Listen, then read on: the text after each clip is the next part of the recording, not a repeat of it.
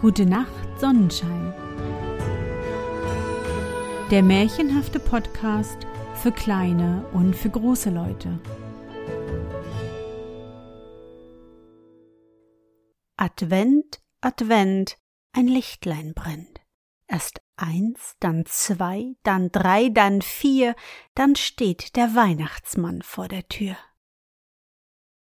Hallo, mein Sonnenschein, wie war dein Tag heute? Was hast du heute Schönes erlebt? Mein Name ist Anne und ich begrüße dich zur ersten Folge im Advent 2022 meines Märchenpodcasts. Lass uns zusammen in die wunderbare Welt der Weihnachtsmärchen reisen und gemeinsam entdecken, was die Helden und Prinzessinnen auf ihren Abenteuern erleben. Bist du bereit? Dann kuschle dich fest in deiner Bettdecke, nimm dein Lieblingskuscheltier in den Arm und wenn du magst, schließe die Augen und folge mir ins Märchenland. Ein Weihnachtsmärchen Es war einmal ein armer Student, der war recht einsam und allein und hatte keinen Menschen auf der weiten Welt, der sich um ihn gekümmert hätte. Und er hätte doch so gerne jemanden gehabt, den er so recht innig hätte lieben können. Manchmal saß er wohl in den schönen Sommernächten, wenn der Mond schien, am offenen Fenster seiner kleinen Dachstube und schaute hinaus über die Dächer der großen Stadt, wie sie im Mondenlichte dalag, und dann dachte er, obwohl unter diesen Dächern ein Herz einmal für ihn schlagen möge, ob er in dieser großen weiten Stadt noch einmal jemanden finden werde, der ihn so recht lieb habe und den er so recht lieb haben könne vom Grunde seines Herzens. Und der Mond schien ihm voll ins Antlitz und die Sterne blitzten hell hernieder. Ferne standen dunkel und schweigsam die hohen Kirchtürme, und das Rollen und Brausen der großen Stadt drang zu ihm herauf, der großen Stadt, darin er so ganz alleine war. Er war sehr fleißig und arbeitete wohl den ganzen Tag. Wenn dann der Abend kam, eilte er durch das Drängen und Treiben der Stadt ins Freie und freute sich an den lustigen Spielen der Kinder und über die fröhlichen Spaziergänger oder suchte sich eine einsame Stelle, um ungestört seinen Gedanken nachzuhängen. Eines Tages im Sommer als er so in der Dämmerung durch die Straßen ging, begegnete ihm ein Mann mit einem Hundekarren. Das war ein recht sonderbarer Mann. Er war nicht groß und etwas buckelig und trug einen langen grauen Rock mit großen Taschen darin. Ein großer schwarzer Hut mit breiter Krempe verdeckte sein kleines graubärtiges Gesicht, so dass, wenn er mit seinen tiefliegenden dunklen Augen jemanden ansehen wollte, er den Kopf ganz in den Nacken legen musste. Er sah mit dem zugeknöpften langen Rocke und dem breitkrempigen Hute beinahe wie ein riesiger Pelz aus. Sein Hund war grau und langhaarig hatte krumme Beine und einen zottigen Kopf mit dunklen Augen. Der Mann ließ seinen Wagen auf der Straße stehen und ging in die Häuser, denn er kaufte Lumpen, Knochen und all solche Dinge, welche kein Mensch mehr gebrauchen konnte. Hermann, so hieß unser Student, sah dem grauen Mann eben nach, wie er in ein Haus ging, als ein Straßenjunge ankam und den armen grauen Hund, der sich nicht wehren konnte, mit einem Stocke neckte. Als der Hund knurrte und bellte und nach dem Stocke schnappte, fing er sogar an, ihn zu prügeln, indem er sich an dem Gewinzel des armen Tieres ergötzte. Hermann geriet in gewaltigem Zorn darüber, riss dem Jungen den Stock aus der Hand und sagte Warte nur, du sollst auch einmal fühlen, wie das weh tut. Der graue Mann war eben wieder aus der Tür getreten und bat Hermann einzuhalten. Lassen Sie den Jungen nur laufen, er wird es gewiss nicht wieder tun, meinte er. Hermann ließ den brüllenden und ganz verdutzten Jungen los und streichelte den Hund, der ihm dankbar die Hand leckte. Der alte Mann sah aber den armen Studenten recht freundlich an, drückte ihm die Hand und sagte Das will ich Ihnen gedenken. Komm, Bello. Hermann hörte noch, wie der alte Mann und sein Bello weiterfuhren, dass dieser vor sich hin murmelte Das will ich ihm gedenken. Und Bello wedelte dazu mit dem Schwanze, als wolle er dasselbe sagen. Oft noch begegnete Hermann dem Lumpensammler auf der Straße, dann nickten sie sich einander freundlich zu und Bello sprang und bellte vor Freude. Der Sommer verging, es ward Herbst, und bald fielen die ersten Schneeflocken, und dann kam die schöne Weihnachtszeit. Der arme Student hatte aber keinen Menschen, der ihm etwas geschenkt hätte, keinen Menschen, der an diesem Abend seiner gedachte. Und am heiligen Abend, als es dunkel wurde, wanderte Hermann durch die Straßen der Stadt, durch das Treiben und Drängen des Weihnachtsmarktes und war recht traurig und allein. Er bog in eine dunkle Gasse, es wurde ihm so weh in dem bunten Treiben, da hörte er sich plötzlich gerufen und sah den alten grauen Mann in der Tür eines verfallenen Hauses stehen. Bello sprang ihm fröhlich entgegen. Kommen Sie herein, sagte der Mann. Heute will ich Ihr Weihnachtsmann sein. Er führte ihn in ein kleines warmes Stübchen. Eine Lampe stand auf dem Tische, davor lag eine aufgeschlagene Bibel. An den Wänden waren auf Borden allerlei Gegenstände aufgestellt, brauchbare und nicht so brauchbare Dinge, Bücher und Gläser, Kochgeräte und alte Bilder, zerbrochene Töpfe und tausend andere Gegenstände, wie sie im Laden eines Trödlers zu finden sind. Hermann und der alte Mann setzten sich an den Tisch. Dieser setzte eine große Hornbrille auf und las mit zitternder Stimme das Weihnachtsevangelium. Andächtig saß Hermann und hörte zu, und auch Bello spitzte seine Ohren und sah seinen Herrn so klug an, als ob er alles verstände. Die zitternde Stimme des Alten aber hob sich mehr und mehr, und klar und deutlich schloss er mit dem Spruch der Engel. Ehre sei Gott in der Höhe und Friede auf Erden und den Menschen ein Wohlgefallen. Dann kramte er in einem Auszuge herum und brachte eine Flasche Wein und einen großen Kuchen herbei. Jetzt wollen wir Weihnacht feiern, sagte er, und Kuchen essen und Wein trinken. Heute ist alle Welt Kuchen, und Bello bekommt auch welchen. Das soll uns schmecken, nicht wahr, Bello? Er schenkte den Wein in zwei funkelnde, geschliffene Kristallgläser und forderte Hermann auf zu trinken. Oh, wie duftete das! Wie feurig rollte ihm das Blut durch die Adern.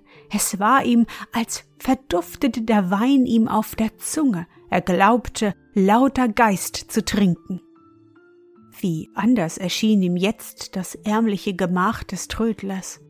Kostbare Vasen und herrliche Glasgefäße, die er zuvor für zerbrochene Töpfe gehalten, schimmerten an den Wänden.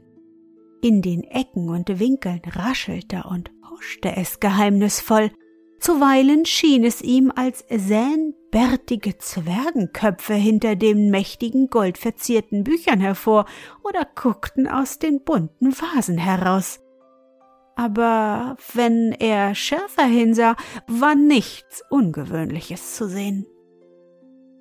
Der Alte hatte sich einen bunten Schlafrock angezogen und eine hohe spitze Mütze aufgesetzt, so dass er aussah wie ein Zauberer. Jetzt besehen wir Bilder, sagte er und legte einen großen Folianten auf den Tisch. Dann schlug er das Buch auf und berührte die Bilder mit einem bunten Stäbchen. Da war es, als würde alles lebendig. Wie das lebte und wimmelte, das war ein Weihnachtsmarkt. Da waren Läden mit Spielsachen und bunten Pyramiden, wie die Lichter schimmerten. Die Menschen gingen und kauften. Dort standen auch Tannenbäume. Eine arme Frau hatte sich einen ganz kleinen Tannenbaum gekauft. Ihre beiden kleinen Kinder hatten sie ans Kleid gefasst und waren sehr glücklich. Nun bekamen sie auch einen Tannenbaum. Hermann glaubte das Rufen der Verkäufer und die klagenden Töne der Drehorgel zu hören. Gingen nicht die Leute durcheinander? Das war ja kein Bild, das lebte alles und war wirklich.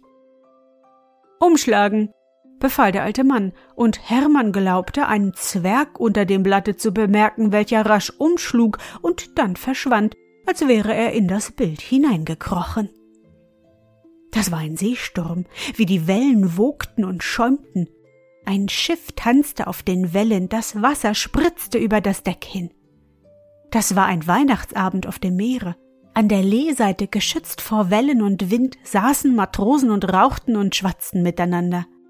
Den Arm um den Mast geschlungen, stand aber unbekümmert um Wind und Wetter der braune Schiffsjunge. Den Arm um den Mast geschlungen, stand aber unbekümmert um Wind und Wetter der Schiffsjunge. War es Salzwasser oder waren es Tränen, die sein Gesicht benetzten? Jetzt sprangen seine Geschwister um den grünen, strahlenden Tannenbaum. Jetzt dachte seine Mutter an ihn und weinte wohl und betete für den Sohn auf dem weiten wilden Meer. Es war Weihnachtsabend und er noch so jung.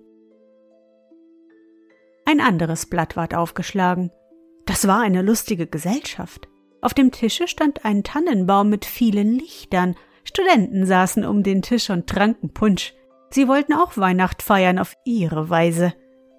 An dem Tannenbaum hingen allerlei närrische Sachen. Kinderflöten, Hampelmänner und komische Puppen mit großen Köpfen. Darunter lag Papier und Körbe standen umher. Da hatten sie ausgepackt, was ihnen aus der Heimat geschickt war. Briefe und Geschenke waren dabei gewesen von Eltern und lieben Verwandten und wollene Strümpfe und viele, viele Pfeffernüsse. Der eine hatte eine Mettwurst gefasst und sah sie an, als wolle er sagen, na, du sollst mir schmecken. Es saß auch eine etwas an der Seite, der hatte eine bunte gestickte Brieftasche in der Hand und küsste sie heimlich. Und es war Hermann, als höre er Gläser klingen und fröhliches Gelächter. Doch nun sah er ein trauriges Bild. Der Vater lag auf dem Sterbebette, die Mutter hatte die Hände unter seinen Kopf gelegt und hielt ihn, dass er seine Kinder noch einmal sehe. Die standen um das Bett herum und weinten. Es war auch ein kleiner blonder Krauskopf dabei, der weinte recht erbärmlich. Aber er weinte wohl nicht um den Vater, denn sein kleiner Verstand begriff noch nicht, was Sterben heißt. Er weinte, weil er nicht lachen und springen durfte und weil er keinen Tannenbaum haben sollte, wie die anderen Kinder und das ist ein großes Herzeleid. Die Blätter wurden umgeschlagen, und Hermann saß und schaute und vergaß alles um sich her und lachte und weinte vor Freude über alles Herrliche, was sich seinen Blicken zeigte. Und immer lebendiger wurden die Bilder. Ihm war, als schaue er in einen Rahmen hinein in die wirkliche Welt. Und als nun das Buch zu Ende war, rauschten die Blätter und wuchsen und breiteten sich aus. Grüne Tannenzweige schossen zwischen den Blättern auf, höher und höher, und lichte Funken sprühten dazwischen. Aus den Wänden drängte es sich hervor, grün und lustig.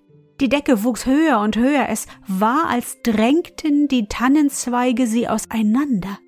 Lichter flimmerten auf den Zweigen, und aus dem Fußboden sprossen mächtige Blumen mit geschlossenen Knospen. Sie taten sich auf mit süßem Duft, und lustige Gestalten schwebten hervor mit zarten Flügelchen. Sie flogen anmutig durch die Luft, und als Hermann aufsah, war aus den Blättern des Buches ein mächtiger Tannenbaum hervorgewachsen, mit tausenden, aber tausenden strahlenden Lichtern. Die lichten Gestalten umschwebten ihn und flatterten und spielten zwischen den grünen Zweigen. Hermann bemerkte jetzt, dass er ganz allein war. Plötzlich aber taten sich die Tannenzweige voneinander und ein schönes Mädchen trat hervor in einem weißen Kleide mit einem Fichtenkranz im Haar. Sie nahm Hermann bei der Hand und sie stiegen wie auf einer Wendeltreppe hinauf in den mächtigen Tannenbaum. Hermann wagte nicht zu sprechen. Ihm war so feierlich zumute und das Mädchen war so schön. Es war ihm immer, als höre er in der Ferne die mächtigen Töne einer Orgel und den Gesang andächtiger Menschen. Sie stiegen immer höher. Zuweilen sah er durch die Zweige den dunklen Nachthimmel mit seinen blitzenden Sternen. Oben aber sah er plötzlich hinaus über die ganze Stadt. Die Häuser strahlten und leuchteten im Weihnachtsglanze, und fröhliche Stimmen drangen zu ihm herauf. Sieh empor, sagte das Mädchen. Und er sah einen weißen Nebel am Himmel, der zerriss plötzlich, und es war, als sähe er mitten in den Himmel hinein. Da schwebten in strahlenden Wolken Engel in weißen Gewändern auf und nieder und trugen Palmzweige in den Händen und sagten, Ehre sei Gott in der Höhe und Friede auf Erden und den Menschen ein Wohlgefallen. Aber es ist nun hohe Zeit, dass Sie nach Hause gehen, schnarrte ihm plötzlich die Stimme des alten Trödlers ins Ohr. Es ist bald Mitternacht. Und da saß er wieder am Tische und alles sah ganz gewöhnlich aus. Das Buch war fort und der Alte kramte in einer Schublade. Sie schliefen wohl recht schön? meinte er jetzt. Hab ich denn geträumt? sagte Hermann ganz verwirrt. Gehen Sie zur Bette, Sie sind müde, sagte der Alte. Und hier will ich Ihnen auch etwas schenken, das kann ein fleißiger Student wohl gebrauchen. Und damit drückte er ihm ein altes, wunderlich geformtes Schreibzeug in die Hand und schob ihn zur Tür hinaus. Und als Hermann durch die gasbeleuchteten Straßen nach Hause wankte, da war es ihm wie in einem Traume. Als Hermann am anderen Morgen spät erwachte, glaubte er, er hätte alles geträumt. Aber da sah er das Schreibzeug auf dem Tische stehen, welches ihm der alte Mann geschenkt hatte. Alle die bunten Bilder zogen an seinem Geiste vorüber, welche er am vergangenen Abend gesehen hatte. Er stand auf und sah aus dem Fenster. In der Nacht war Schnee gefallen. Da lagen alle die weißen Dächer im Sonnenschein, der Himmel war klar, die Sperlinge zwitscherten und die Luft war voller Glockenklang. Das war ein schöner Weihnachtstag. Als Hermann zur Kirche ging, sah er an den Fenstern die Kinder mit ihren neuen Spielsachen spielen. Sie hatten alle neue Weihnachtskleider an und glückliche Augen und selige Gesichter. Vor einer Haustür stand ein kleines Mädchen mit ihrer größeren Schwester. In der einen Hand hatte sie eine Puppe, in der anderen eine Pfeffernuss. Da, lieber Student, sagte sie und hielt Hermann die Pfeffernuss hin. Wie lachte sie vergnügt, als Hermann sie wirklich nahm und dankend weiterging. Der erste Weihnachtstag ging zu Ende. Hermann saß einsam in seinem Stübchen am Tische. Traulich leuchtete die Lampe und lustig brannte das Feuer im eisernen Ofen. Er hatte einen Bogen weißes Papier vor sich und betrachtete nachdenklich das Schreibzeug. Dasselbe war zierlich aus Metall gearbeitet. Es befand sich ein Sandfass, ein Tintenfass und ein Behälter für Stahlfedern darin. Zierliche, von durchbrochenem Blätterwerk gebildete Ranken, anmutig durchflochten, bildeten das Gestell. Zwischen den Blättern saßen niedliche Eidechsen, Käfer und Schmetterlinge. Zwergengestalten mit bärtigen Gesichtern lugten hier aus den Ranken und dort. Aus den Blumen neigten mit halbem Leibe sich leichte Elfen hervor. Ja, zuweilen war es Hermann, als lebe alles und bewege sich durcheinander, aber dann war alles wieder starr und steif. In der Mitte aber wie in einer kleinen Grotte, saß unter den Blättern ein feines, zierliches Mädchen mit einem Krönchen auf dem Haupte und einem Stäbchen in der Hand. Das war so fein und zart gearbeitet, dass Hermann kein Auge davon abwenden konnte. Ihm war, als müsse er etwas schreiben. Als er die Feder ins Tintenfass tauchte, fühlte er einen leisen Schlag und ein Zucken in den Fingern, und jetzt sah er deutlich, der eine der Zwerge nickte ihm zu, und jetzt auch die anderen, und dann war alles Leben und Bewegung. Die Ranken dehnten sich aus und wuchsen und breiteten sich über den Tisch. Prächtige Blütenbäume schossen in die Höhe und sendeten rankende Zweige und blumige Schlingen nach allen Seiten. Die Zwerge kamen hervor und verschwanden wieder zwischen den Ranken. Köstliche Blumen, rot, weiß und blau, taten sich auf. Aus jeder schwebte ein Elfchen hervor und flatterte dann in das Blütengewirr hinein. Bis zur Decke hinauf war nun alles voller Blüten und Blätter und zierlicher Ranken. Schmetterlinge gaukelten dazwischen, Große glänzende Käfer krochen an den Stängeln und schillernde Eidechsen schlüpften durch die blumigen Gewinde. Da taten sich die Zweige auseinander, liebliche, lustige Musik erklang, und hervor aus dem Blumengewirr kam ein gar wunderlicher Zug. Voran bärtige Zwerglein mit blitzenden goldenen Trompeten, gebogenen Hörnern, kleinen Pauken und lieblichen Flöten. Dann folgten ihnen andere Zwerge in goldblitzenden Harnischen auf gewaltigen Hirschkäfern reitend.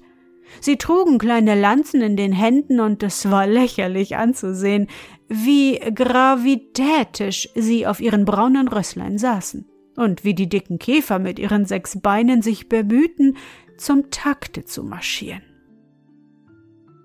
Hinterher kam eine leichte Elfenschar marschiert mit spitzen Hüten, scharfen Grashalm als Schwerter in den Händen tragend. Aber die liefen ein wenig durcheinander, denn das Elfenvolk ist viel zu windig, um ordentlich zu marschieren.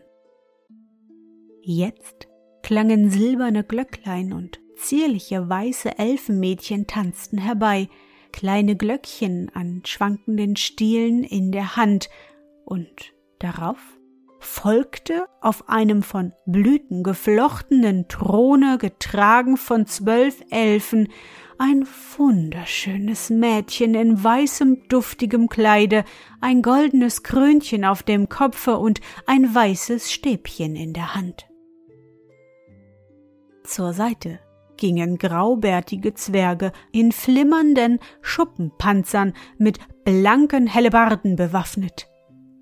Über dem Thron und hinter demselben, ihn von allen Seiten umschwärmend, tummelten sich lustige, flinke Elfen auf prächtigen Schmetterlingen.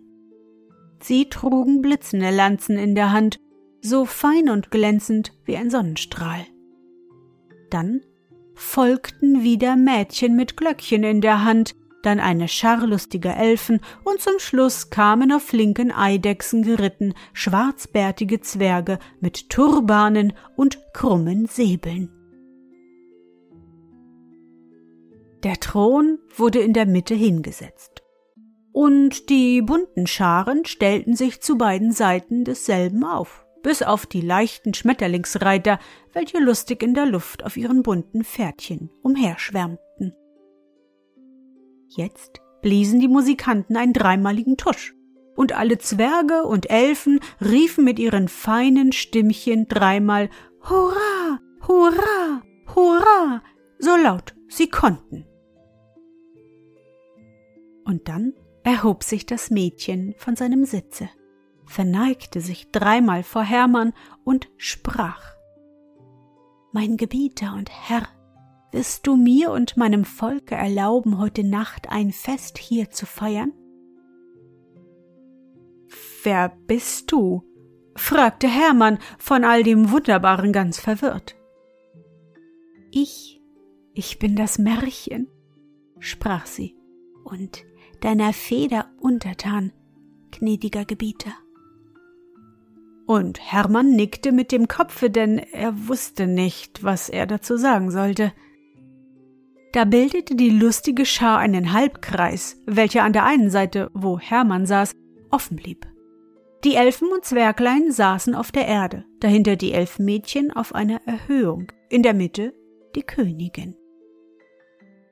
Die Hirschkäfer und die Eidechsen wurden in das Moos gelassen und die Schmetterlingsreiter banden ihre lustigen Pferdelein mit Spinnenfäden an die Blumen, damit sie sich am Blumensaft erquicken möchten.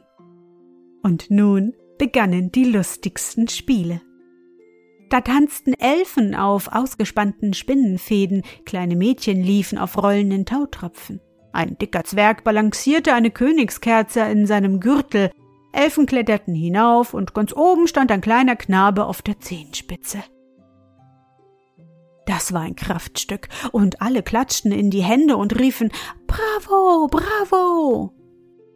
Dann wurden Kampfspiele aufgeführt. Zwölf Mann von der Hirschkäferreiterei kämpften mit zwölf Mann von den Eidechsenreitern. Wie tapfer hieben sie aufeinander los. Die kleinen Säbel klirrten und hageldicht fielen die Schläge auf die blinkenden Panzer.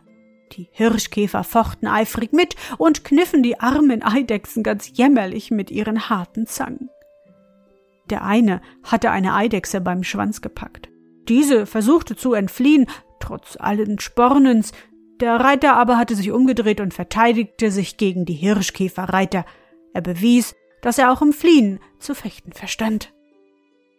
Jetzt folgte ein Luftgefecht. Da schwirrten die leichten Reiter auf ihren flinken Schmetterlingen durch die Luft, bald über und bald untereinander. Das war ein Getümmel. Zuweilen stürzte einer nieder zur Erde, aber wie ein Blitz war er wieder auf den Beinen, bestieg ein anderes Pferdchen und war wieder mitten dazwischen. Und nun wurde getanzt. Das äh, war einmal eine komische Musik. Da kamen die Zwerge angewackelt mit Hacken auf den Schultern und kleinen blauen Lichtern auf den Kopf tragend. Jeder hatte einen blitzenden Edelstein oder ein Stück schimmerndes Erz in der Hand. Sie bildeten einen Kreis, tanzten dann zur Mitte und legten die Steine alle auf einen Haufen. Und dann tanzten sie mit wunderlichen Sprüngen umher, während sie mit brummenden Stimmen zu dem Takte der Musik sangen und dabei häufig mit dem Fuße stampften. Kleine Zwerge tief im Berge müssen graben, müssen hacken und sich placken.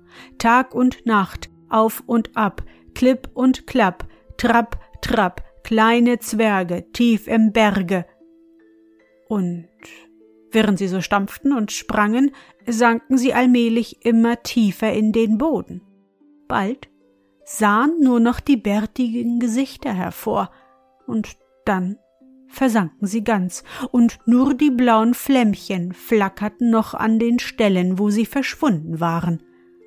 Man hörte noch ganz dumpf unter der Erde den wunderlichen Gesang.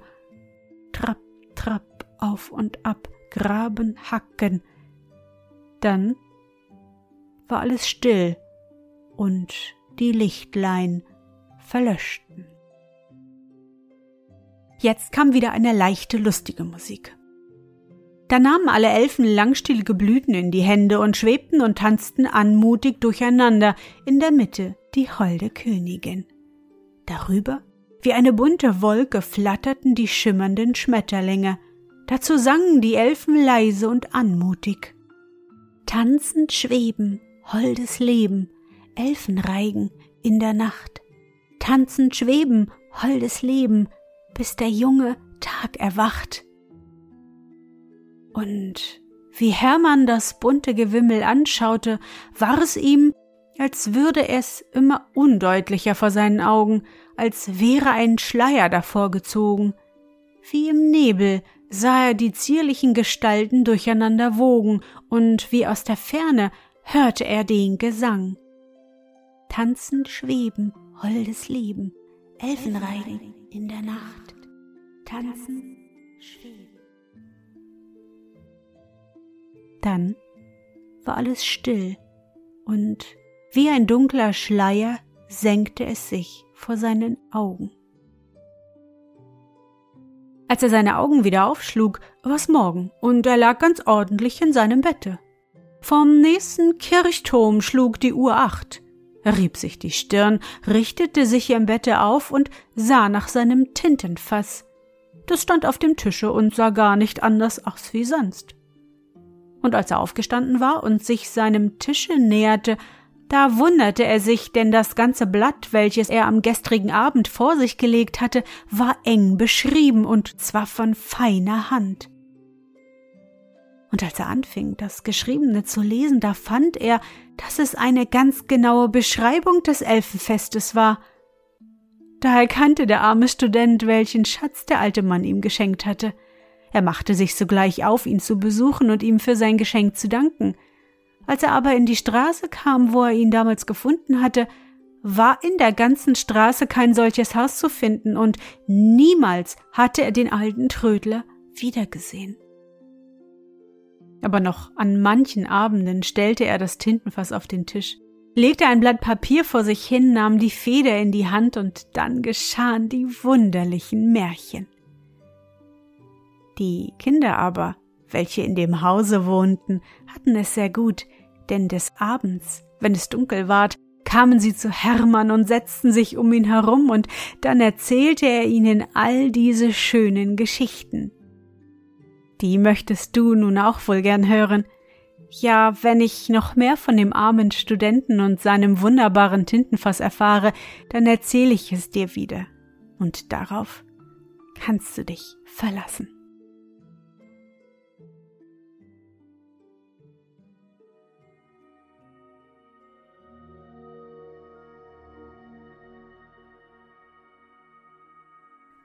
Na Sonnenschein, bist du noch wach? Das war ein Weihnachtsmärchen, ausgedacht und aufgeschrieben von Heinrich Seidel. Ich hoffe, dir hat unsere gemeinsame Reise heute gefallen. Für mich war es wieder wunderbar und ich danke dir, dass du mich begleitet hast. Und bevor du nun die Augen schließt und in dein Traumland reist, möchte ich mit dir nochmal an dein schönstes Erlebnis heute denken. Was war es?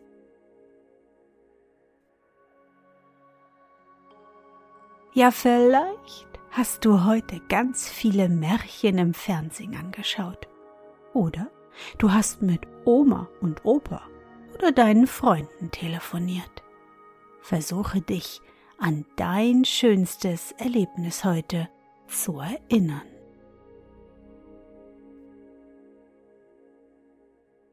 Und? Was war dein schönstes Erlebnis heute? Und wie fühlst du dich dabei? Suche dir auch heute wieder den schönsten Moment aus und präge ihn dir gut ein. Und wenn du magst, kannst du ihn auch malen oder im Zauberbuch aufschreiben. Und nun? Gute Nacht, Sonnenschein. Schlaf gut und träum was Schönes. Wir hören uns bald wieder.